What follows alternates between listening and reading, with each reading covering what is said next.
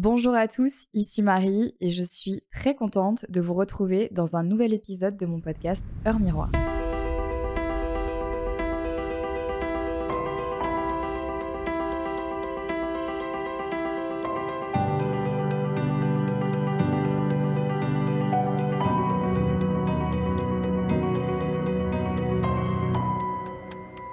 Aujourd'hui, les amis, dans cet épisode, on va aborder un sujet qui, sur la fin d'année, peut être un petit peu anxiogène, encore plus que d'habitude. On va discuter des sujets autour de la charge mentale, l'anxiété de la fin d'année et globalement en fait tous les projets, toute la charge de travail ou alors toute la charge aussi de choses à faire qui nous pèsent au quotidien et qui peuvent en cette fin d'année être finalement exacerbées par les fêtes, les retrouvailles en famille. D'ailleurs, je ferai un épisode entier là-dessus euh, très prochainement. Mais je ressens en ce moment personnellement cette phase de d'anxiété par rapport à ma charge mentale, par rapport à ma charge de travail et notamment parce que si vous me suivez depuis longtemps, vous savez qu'à chaque mois de décembre, je fais ce concept que l'on appelle les vlogmas. Alors pour ceux qui ne savent pas ce que c'est, je vais vous faire un petit résumé. Il s'agit en fait de faire un vlog par jour de son mois de décembre. Pourquoi vlogmas? Parce qu'en fait c'est la contraction de vlog et de Christmas, qui veut dire Noël donc en anglais. Et donc ça donne les vlogmas qui sont un concept qui a été initié il y a plus de 10 ans maintenant sur YouTube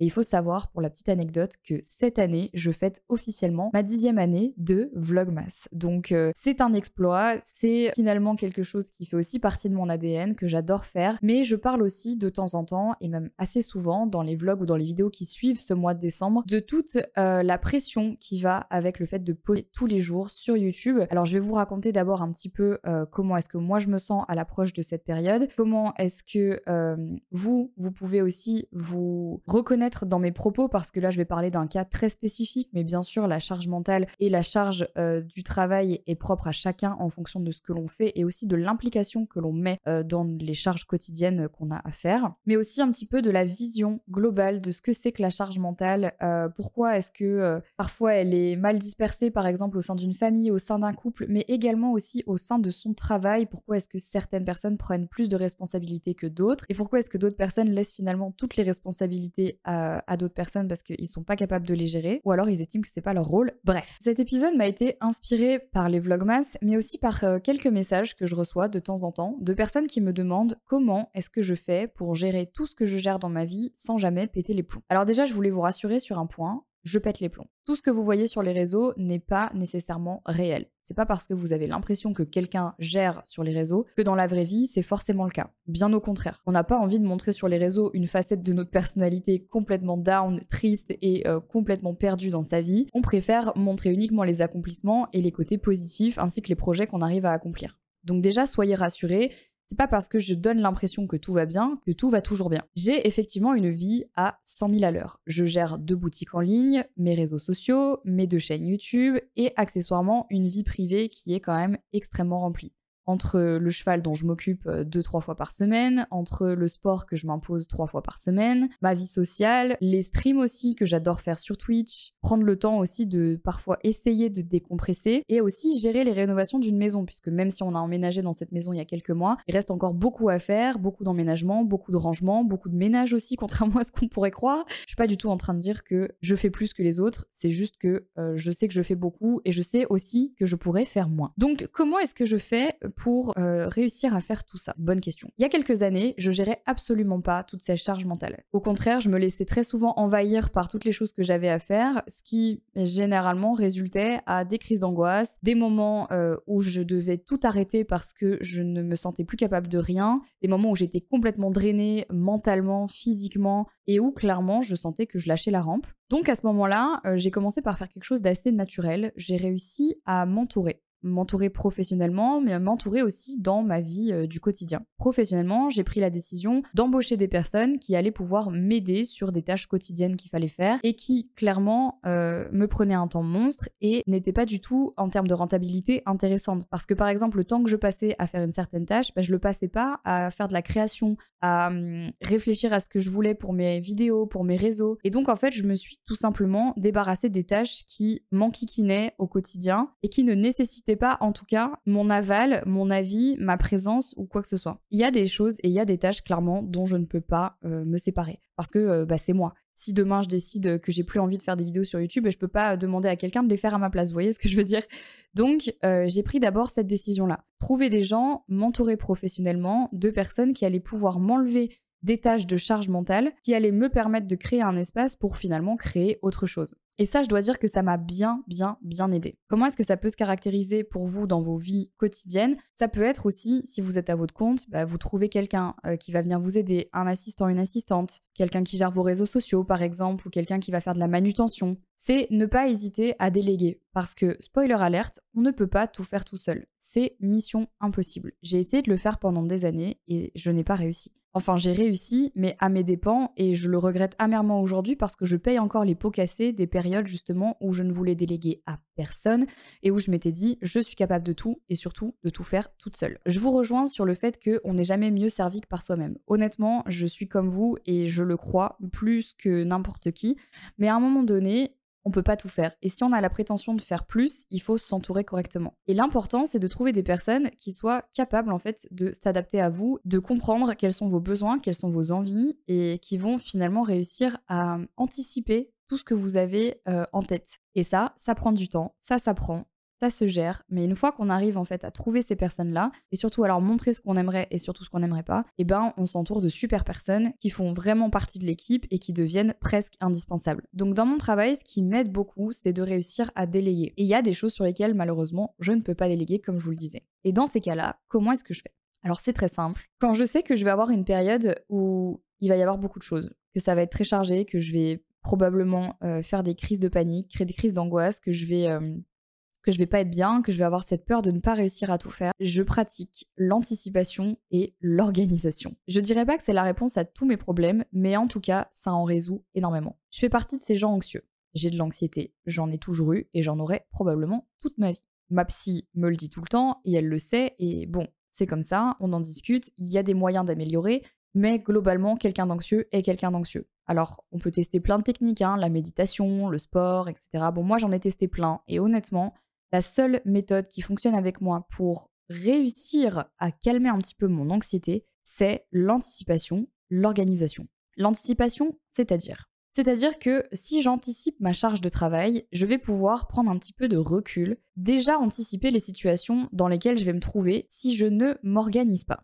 Par exemple, je fais de l'anticipation quand je pense à cette grosse période que sont les vlogmas où je vais devoir sortir un vlog tous les jours. J'anticipe déjà l'état de stress dans lequel je vais être parce que c'est déjà la dixième année que je le fais, donc je sais pertinemment dans quel état euh, ça va me mettre, que je vais être sur les rotules à la fin du mois et que probablement au bout du dixième jour, euh, je vais être euh, dans un état catastrophique et à fleur de peau. Je le sais parce que je l'ai vécu. Donc j'anticipe déjà cet état. Et pour pallier justement à cet état d'anxiété plus plus plus qui va arriver, je m'organise. Mais je m'organise pas du jour au lendemain je m'organise un mois, voire même deux mois à l'avance. Donc là, par exemple, mon introduction pour les Vlogmas est déjà terminée. Ça fait déjà deux mois que j'ai le scénario en tête. J'ai déjà prévu avec les gens de mon équipe quels seront euh, les points clés, les points forts de ces vlogmas, quel jour euh, va sortir quel contenu, comment est-ce qu'on s'organise pour euh, les miniatures, quelles miniatures on va faire, à quelle heure vont sortir les vlogs, qui va se charger des vlogs le week-end, puisque bah bien sûr, hein, les filles de mon équipe ne travaillent pas le week-end, mais il faut bien que les vlogs continuent à sortir le week-end. Donc comment est-ce qu'on s'organise le week-end? Est-ce que j'ai des choses de prévues déjà ces week-ends-là? Si oui, comment est-ce que je peux faire pour y pallier? Comment est-ce que je peux faire pour mieux m'organiser? Ou est-ce que je vais caler les heures de montage? Le fait de s'organiser en amont, ça permet selon moi de fragmenter un petit peu l'anxiété. C'est-à-dire qu'en fait, au lieu d'avoir un énorme stress qui nous tombe dessus comme ça d'un seul coup, bah, en fait, vous allez le fragmenter en plusieurs petits segments de stress que vous allez disséminer tout au long du mois qui précède ce gros événement, par exemple. Donc moi, c'est vrai qu'en ce moment, depuis quelques semaines, tous les jours, je suis un petit peu stressée, je suis un petit peu anxieuse par rapport à cette période-là. Et donc tous les jours, j'organise un peu plus pour essayer euh, de pallier à ce stress et de me simplifier la tâche le jour venu. Je l'ai fait l'année dernière et honnêtement, j'ai senti la différence. J'ai vraiment vu mon taux de stress baisser parce que finalement, j'avais pris de l'avance sur toutes les choses que je devais faire. Alors bien sûr, on ne peut pas toujours tout anticiper. Il y a des déconvenus, des problèmes de dernière minute, parce que c'est la vie et qu'on peut pas tout contrôler malheureusement, même si je vous cache pas que j'aimerais bien. Là, je vous parle de cette période des vlogmas, mais il faut savoir que c'est pareil dans ma vie du quotidien. J'ai un visuel, en tout cas pour mon travail, sur les quatre prochaines semaines. C'est-à-dire que si là aujourd'hui j'ai envie de m'avancer pour un boulot que je dois faire dans quatre semaines, ben je peux le faire parce que je me suis déjà organisée pour. J'ai un agenda sur Google Agenda qui est complètement surchargé, heure par heure, jour par jour, avec des tâches quotidiennes à faire. Et dès que je pense à quelque chose, je le mets dans mon agenda. C'est-à-dire qu'en fait, je ne laisse rien traîner dans ma tête qui n'est pas posé sur papier ou digitalement sur un agenda euh, sur euh, l'ordinateur ou sur le téléphone. Ça, c'est un de mes deuxièmes conseils. Quand vous avez une information sur quelque chose que vous devez faire, un rendez-vous, une tâche, un projet, notez-le quelque part et anticipez. Ne le laissez pas dans un coin de votre tête en vous disant Ah oui, super, même si ce n'est qu'un dîner, par exemple. Et là, on va parler de la charge mentale dans la vie quotidienne.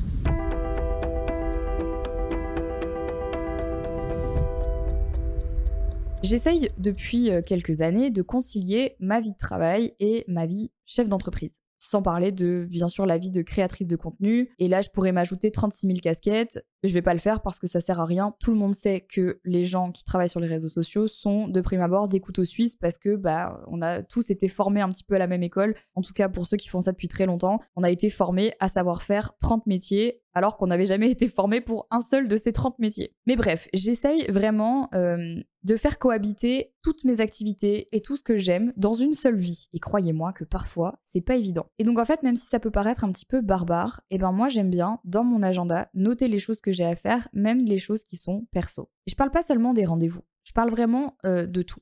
Par exemple, dans mon agenda, il y a écrit, bah, aujourd'hui, à 10h, tu dois aller faire ta séance de sport. Demain, à 22h, euh, telle soirée. Dans trois semaines, n'oublie pas que euh, tes potes viennent dîner à la maison. En fait, toutes ces choses que certaines personnes ne penseraient pas à noter, comme par exemple aller boire un verre avec ta pote, ben moi je le note dans mon agenda parce que une chose est claire, c'est que si je le note pas, je ne le fais pas. Ma tête est tellement constamment remplie de 30 000 tâches que j'ai vraiment besoin de tout noter, même la moindre petite chose. Mon chéri se moque souvent de moi parce que je fais ce genre de choses, mais je peux vous assurer que quand c'est dans une organisation, des fois ça a vraiment besoin d'être noté parce que sinon ça crée de l'anxiété. Par exemple, moi j'ai une routine, et vous allez peut-être me prendre pour une folle, mais je vous le dis quand même. Tous les dimanches soirs, je dois me laver les cheveux. Si je ne me lave pas les cheveux le dimanche soir, ça n'arrive jamais. Je dois me laver les cheveux le dimanche soir. Et je le prévois dans mon agenda, je sais. Mais je le fais parce que je sais que j'ai besoin en fait de ce temps-là et je sais que si eh ben je prends pas ce temps de cette routine du dimanche de me laver les cheveux, faire euh, je sais pas mon masque, mon gommage, euh, des choses en fait qui peuvent paraître complètement futiles pour beaucoup de personnes. Moi je sais que si je ne le fais pas, si je ne m'accorde pas ce temps-là, le reste de ma semaine va être flingué. Par exemple, je vous explique, si je me lave pas les cheveux le dimanche, je ne peux pas tourner une vidéo le lundi parce que je ne vais pas tourner une vidéo avec les cheveux dégueulasses. Je ne prévois pas d'aller faire mon sport le lundi soir parce que je sais que le mardi matin, euh, je vais devoir euh, filmer tel ou tel contenu et que du coup je vais être déglinguée si je vais à la salle trop tard le soir. Je vais pas me caler un rendez-vous avec ma psy à 14h si je sais qu'à 15h j'ai un call hyper important avec euh, des gens du business. Parce que probablement j'anticipe le fait que avec ma psy pendant une heure, il se peut que je chiale. Alors j'ai pas envie d'arriver à mon call euh, complètement défracté, avec la gueule en vrac et euh, pas du tout concentré sur ce qu'on est en train de se dire parce que je pense à ce que ma psy m'a dit pendant une heure. Toutes ces petites d'anticipation, je sais que pour beaucoup, vous êtes peut-être en train de m'écouter et vous êtes en train de vous dire la meuf est folle. et franchement, vous avez raison. En vrai, je vous comprends parce que c'est pas forcément quelque chose euh, qui est très habituel et dans mon entourage, clairement, personne ne comprend pourquoi je fais ça parce que personne ne le fait. J'ai quelques copines qui sont aussi extrêmement organisées, mais pas au point d'anticiper tout ce que je viens de vous dire. Alors si jamais vous êtes comme moi, je vous en supplie, laissez-moi un message sur Insta parce que vraiment, comme ça, je me sentirai moins seule. Même si les gens me trouvent bizarre par rapport à ça, il faut savoir que c'est la seule façon que j'ai trouvé de diminuer mon anxiété. Et ce que je me dis, c'est que si ça fonctionne, je vais pas changer mes habitudes parce que les gens me trouvent bizarre ou parce que parfois c'est vrai que ça demande pas mal d'investissement. Il faut pas croire, mais avoir cette technique d'organisation, ça prend du temps. Il faut se dire qu'à peu près tous les jours, je passe 30, 40, 45 minutes à organiser mes journées, organiser ma semaine et organiser mon mois à venir. Mais ces 45 minutes que je vais passer ou ces 30 minutes que je vais passer par jour m'évitent en fait à terme tout simplement d'avoir des heures entières de panique, d'anxiété, de stress ou des jours où je vais arriver finalement à la fin de la journée complètement épuisée parce que j'aurais dû rattraper tout ce que je n'ai pas pu faire dans la semaine parce que je l'ai mal organisé. Ça m'arrive en fait des fois hein, de justement euh, mal faire cette organisation et de me retrouver comme ça. Un matin, je me lève, je regarde ma to-do list et je me dis non mais là c'est pas possible, je ne vais pas y arriver. J'y arrive toujours, J'y arrive toujours parce que je réalise que quand j'ai des tâches à faire, j'ai tellement pas envie de les reporter sur une autre journée et j'ai tellement envie d'être tranquille que je fais tout pour réussir à tout terminer. On arrive à un autre paramètre dont je dois vous parler, ça s'appelle discipline. On entend beaucoup cette discipline, notamment lorsque euh, des coachs sportifs vont vous parler et vont vous dire que la motivation n'est rien, mais la discipline est tout. C'est-à-dire que peut-être que vous n'avez pas envie d'aller au sport et vous n'êtes pas motivé à y aller, mais la discipline est là derrière et la discipline veut que, même si tu n'as pas envie d'y aller, c'est vraiment ce fait de ne pas vraiment se laisser le choix. Alors là, on a deux écoles. On a les gens qui vont te dire oui, mais il faut s'écouter, tu dois écouter ton corps, tu dois écouter ton mental. Euh, si tu sens que tu ne dois pas y aller parce que tu n'en es pas capable, n'y va pas. Et ensuite, tu l'école de arrête de t'écouter, faut pas trop s'écouter, tu dois aller à la salle, bah t'y vas, c'est tout, arrête de te poser 10 000 questions. Moi, je suis un petit peu euh, de ce côté-là, du prisme. Je suis un petit peu du côté de la discipline, mais je n'annihile pour autant pas la partie où je m'écoute. C'est-à-dire que, voilà comment ça se passe. Par exemple, pour le sport, je sais que je dois y aller trois fois dans la semaine. C'est ce que je me suis fixé comme objectif. Je sais que si je n'y vais pas trois fois, je vais pas me sentir bien. Même si je vous avoue qu'il y a des fois où j'ai juste pas envie d'y aller. La discipline veut que dans la semaine, je vais y aller trois fois, même si j'ai pas envie.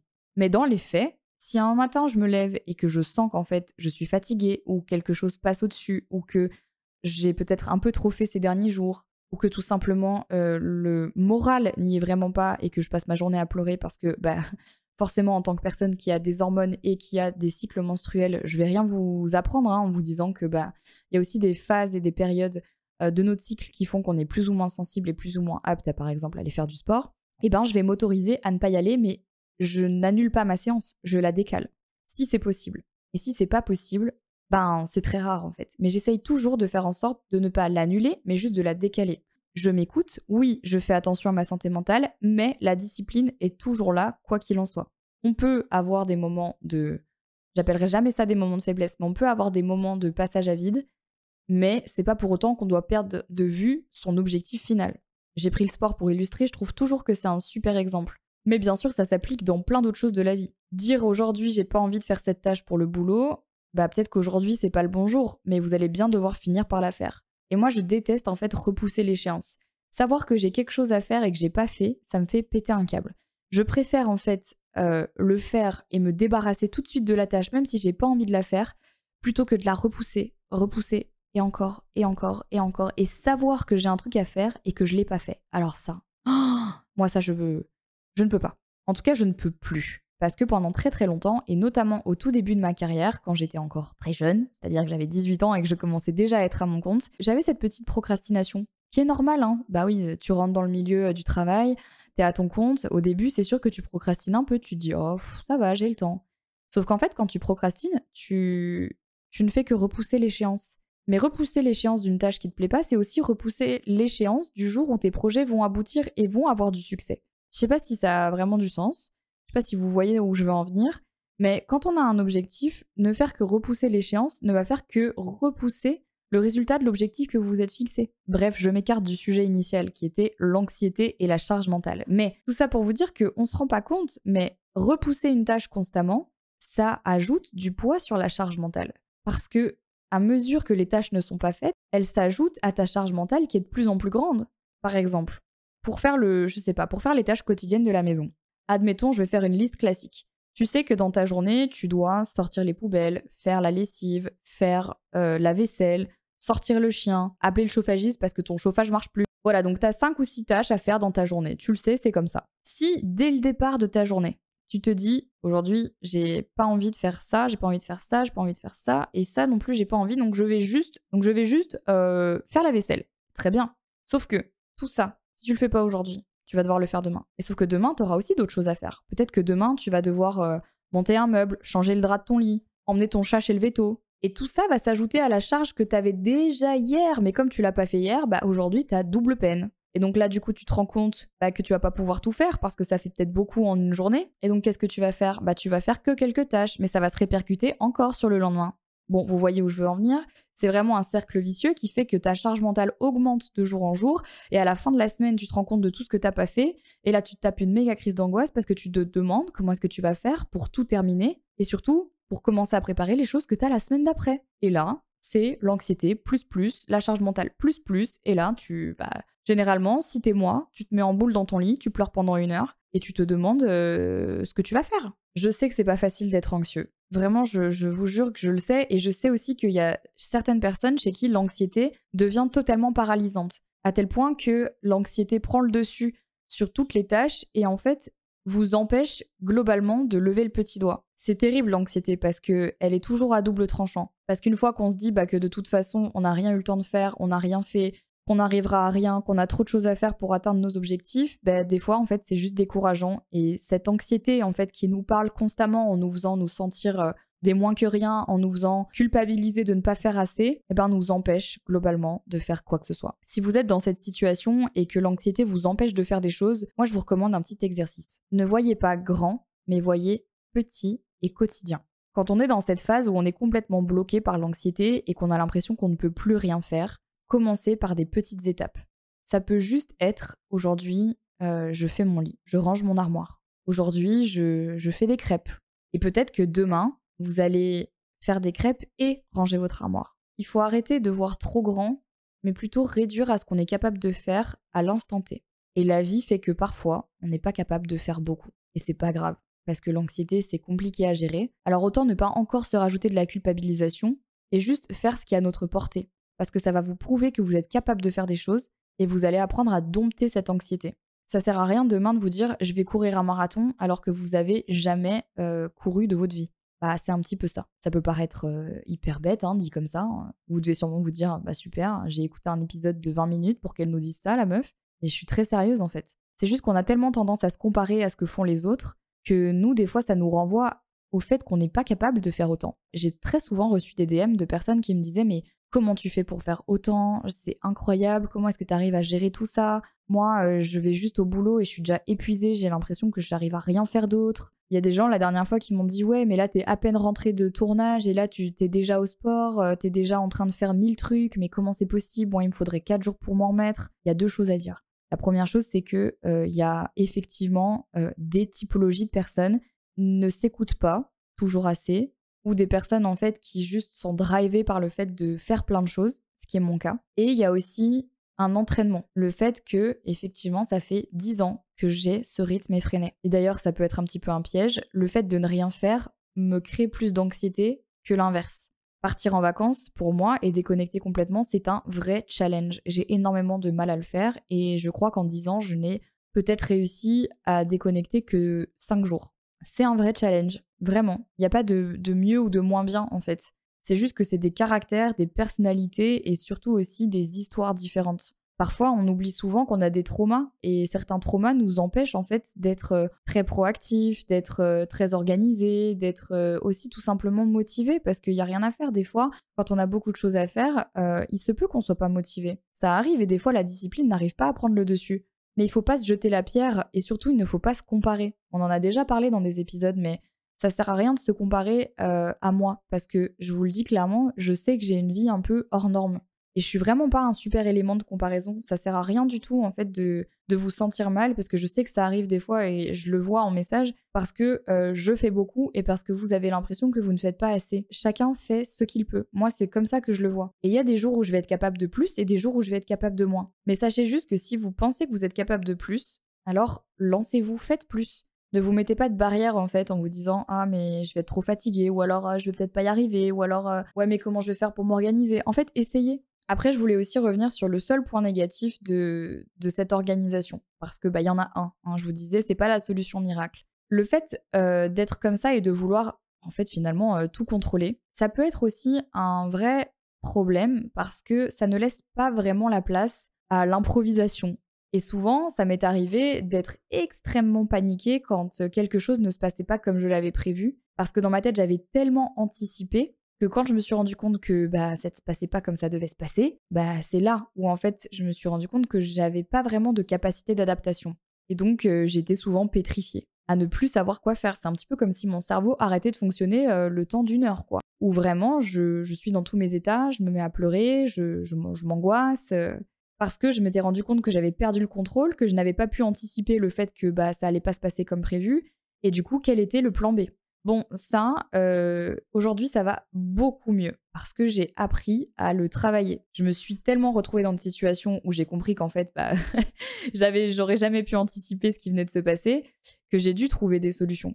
Parce que euh, autour de moi, les gens comptaient sur moi. Et donc, moi, je pouvais pas compter sur les autres pour trouver une solution à ma place. Donc, il fallait bien que je me bouge. Et il fallait bien que je trouve des solutions. Et surtout, il fallait bien que je trouve un moyen de me sortir de cette merde, hein, pour parler de manière euh, très crue et très honnête. Et ça, c'est l'entraînement qui fait qu'on arrive, à un moment donné, à se sortir de situations qu'on n'avait pas nécessairement prévues. Il y a des gens qui naissent avec cette euh, capacité, avec cette habilité incroyable de réussir à se sortir euh, de situations compliquées, de trouver des plans B, des plans C, des plans D, tout ce que vous voulez. J'ai toujours été hyper admiratif de ces gens-là parce que moi, il m'a fallu énormément de travail sur moi, de temps, d'entraînement avant de réussir à, à, pas paniquer quand quelque chose se passait pas comme prévu. Donc aujourd'hui, je dirais que je continue d'être extrêmement organisée, hein, comme je vous le dis depuis à peu près 30 minutes, mais je me laisse aussi la place à euh, de l'improvisation. Mais quand l'improvisation doit être nécessaire, eh ben, euh, je l'accueille en fait. Et je commence pas à paniquer parce que je me dis aussi que j'ai les capacités de gérer cette crise. Et que même si, eh ben, effectivement, aujourd'hui, euh, ce truc s'annule et qu'à la place, euh, ben, en fait, j'avais rien prévu, ben, c'est pas grave. Je vais trouver quelque chose à faire. Je vais trouver comment le faire. Si par exemple quelque chose se rajoute à la dernière minute et que je sais pas comment je vais le caler dans mon emploi du temps, eh ben, je vais y arriver. Je vais trouver une solution. Je vais m'organiser autrement. En fait, il y a toujours une solution. C'est ce que j'ai appris. Il y a toujours un moyen. Et en partant de ce postulat, en fait, l'anxiété diminue drastiquement quand tu sais que finalement, tout est une question de priorité.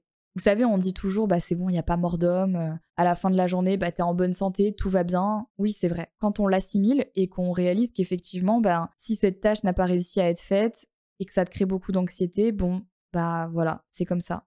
Mais à la fin de la journée, tout va bien t'es en bonne santé, tes proches vont bien, t'as un toit de ta tête. Je vous dis ça et c'est pas nécessairement facile à dire, ni même à appliquer au quotidien, parce que je fais partie de ces personnes qui voient souvent le verre à moitié vide, mais j'ai appris aussi avec le temps et la vieillesse à voir la lumière au bout du tunnel. Mais il y a des fois où je la vois pas. Et ça arrive encore souvent. Et à ce moment-là, je suis super contente bah, d'avoir quelqu'un dans ma vie, qui est donc euh, mon mec, qui lui a plutôt tendance à souvent voir le positif et qui m'aide en fait beaucoup à relativiser sur mon anxiété, sur toutes les choses qui parfois peuvent me submerger complètement. Il y a des journées où je suis imbuvable, clairement. Il y a des journées où j'ai envie de parler à personne parce que je suis tellement la tête dans le guidon et je passe littéralement en mode automatique en me disant ben voilà, ça c'est ta to-do list et tu dois la faire, c'est tout. Et dans ces moments-là, je suis très irritable, je suis euh, très énervée, je suis très euh, je suis je suis pas bien quoi parce que j'ai tellement la tête dedans que j'arrive pas à voir tout ce qui m'entoure et j'arrive pas à prendre de la hauteur. Et c'est quelque chose que je travaille encore un peu aujourd'hui. Et je sais que ça m'aidera à contrôler encore plus mon anxiété et ça m'aidera en fait à, prendre de la hauteur, à moins stresser, à moins paniquer et surtout en fait à, me demander encore et toujours qu'est-ce qui en vaut vraiment la peine. Je vous ai déjà parlé de, ça, je vous ai déjà dit cette phrase, mais c'est vrai, qu'est-ce qui en vaut vraiment la peine? Est-ce que tout le stress et l'anxiété que tu te mets pour toutes les choses que tu as à faire dans ton travail en valent vraiment le coup? Si la réponse est oui, alors il faut continuer même si parfois c'est difficile. Mais si la réponse est non, alors il faut peut-être remettre en cause aussi tout ce que vous avez fait jusqu'ici et peut-être la situation dans laquelle vous vous trouvez, que ce soit au travail ou que ce soit aussi à la maison. La charge mentale ne doit pas être toujours sur une seule et même personne. Ça, j'en suis euh, convaincue. C'est pas toujours aux mêmes personnes de faire les mêmes tâches et c'est normal de demander de l'aide à un moment donné. Et si les personnes autour de vous ne sont pas capables de vous donner de l'aide, eh ben, euh, soit vous les sortez de votre vie, soit vous avez une très grosse discussion avec eux et s'il n'y a pas de changement prévu, bah là, ça risque d'être compliqué. Et dans le travail, c'est pareil. Si vous sentez que quelqu'un, euh, je sais pas moi, un collègue, euh, un manager vous donne des tâches qui ne sont pas, par exemple, dans votre fiche de poste, que vous n'avez pas accepté de faire à la base, que sous couvert de la bienséance, on va vous demander euh, des choses qui ne sont pas prévues. Alors une fois de temps en temps pour dépanner, je vais pas vous mentir, c'est un petit peu normal, ça fait aussi partie de la vie d'entreprise. Mais quand c'est extrêmement récurrent et que c'est des tâches qui ne sont pas les vôtres habituellement, eh bien ne les faites pas parce que votre santé mentale va en prendre un coup et vous êtes dans votre droit aussi de ne pas euh, vous faire abuser dans votre milieu professionnel. Le plus difficile dans toute cette charge mentale et dans toutes ces tâches et dans toute cette anxiété, euh, c'est l'accumulation. Le problème, c'est qu'à force de dire oui, à la fin, on empiète très simplement sur toute sa santé mentale et c'est tout notre être qui va en pâtir. Et est-ce que vous avez vraiment envie de vous rendre malade euh, pour un travail qui ne vous le rend pas? Je ne crois pas. Et je ne vous le souhaite vraiment pas. Pour conclure, je dirais que ce qui est important dans l'anticipation euh, de la charge de travail, de la charge mentale, de l'anxiété, c'est de savoir où sont ses limites. Lorsque l'on connaît ses limites et que l'on sait quand on s'en approche et quand on les atteint, on est plus à même de mettre un stop et de dire ok là, je sais que si je continue, je, je vais me griller, dans tous les sens du terme. Donc c'est très très important de définir des limites et de ne pas trop les outrepasser ou les surpasser. Parfois, on n'a pas le choix, une fois de temps en temps, parce que la période est chargée, mais il faut pas que ça soit tout le temps. Parce que si c'est tout le temps, vous allez le faire une fois, deux fois, trois fois, et la quatrième fois, vous n'allez pas vous réveiller le matin. Euh, je dis pas que vous allez mourir, hein. je dis juste que vous risquez peut-être le burn-out. Ça, ça pourrait faire un autre sujet de podcast, parce que j'ai appris récemment, tout le monde n'était pas sujet à faire des burn-out. Et ça, c'est hyper intéressant. Mais je vous en parlerai dans un prochain épisode si jamais ça vous intéresse. Bref, j'ai pas de conclusion à cet épisode si ce n'est que si dire non à un projet, à quelqu'un ou à une opportunité peut vous éviter d'avoir de l'anxiété, faites-le.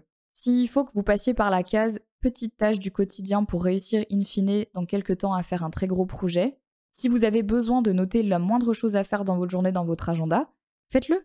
Rien ne vous en empêche. Lorsque vous anticipez une anxiété qui va arriver, mettez-vous dans la peau de celle ou celui que vous serez quand vous serez anxieux et demandez-vous qu'est-ce que j'aurais dû faire pour éviter d'être dans cet état. Et vous allez voir que les réponses, elles vont venir toutes seules.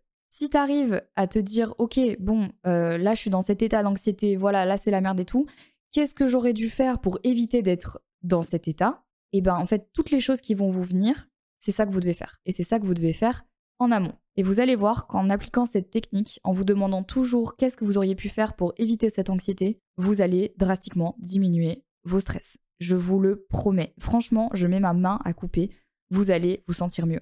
Faites-le et dites-moi comment ça s'est passé en message, s'il vous plaît, vraiment parce que je sais que cette technique-là fonctionne. Moi, je l'applique au quotidien quand je sais que je vais avoir des grosses, grosses périodes et ça m'aide énormément. Les amis, prenez soin de vous en cette période de fin d'année. Vraiment, c'est le moment de faire attention à sa santé mentale.